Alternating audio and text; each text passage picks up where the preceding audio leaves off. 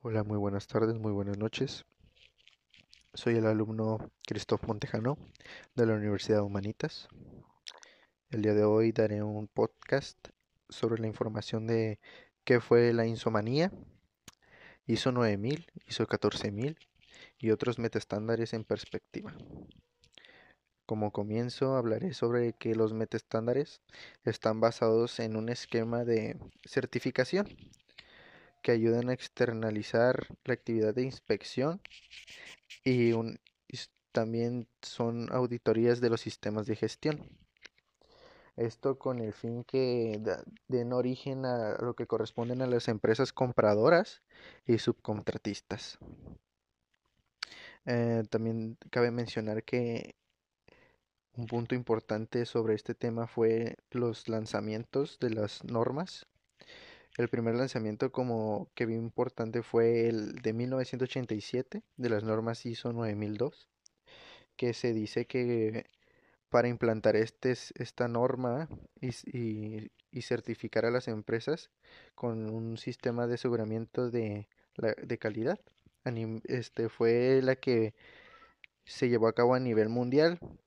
Esta norma se expandió en una primera parte por los países de la EU puesto que las instituciones que, que agarraron como primero esta norma fue la Comisión de Europa y ya que esta la ayudó a promover de muy forma de una forma muy activa.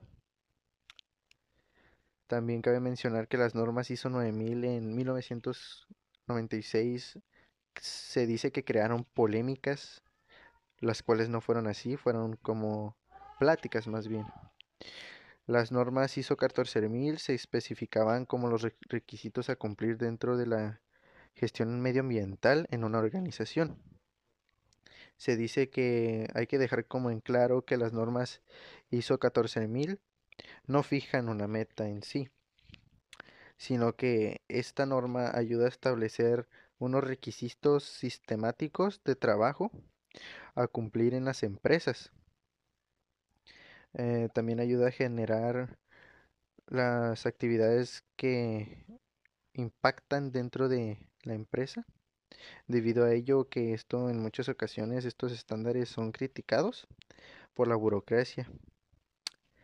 Se dice que en el proceso de expansión del ISO 9001 y el ISO 14001 y otros metaestándares similares a estos son las que tomaron con diversas fortalezas y debilidades en las empresas ya que una de las de ellas eran principalmente las fortalezas, las que ayudaron a la extensión de estándares que vendrían dentro de una experiencia.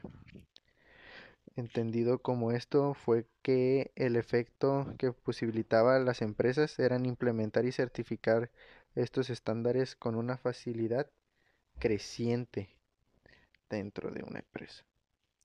Esto sería todo de mi parte y que pasen muy bonita tarde y gracias por, por escucharme.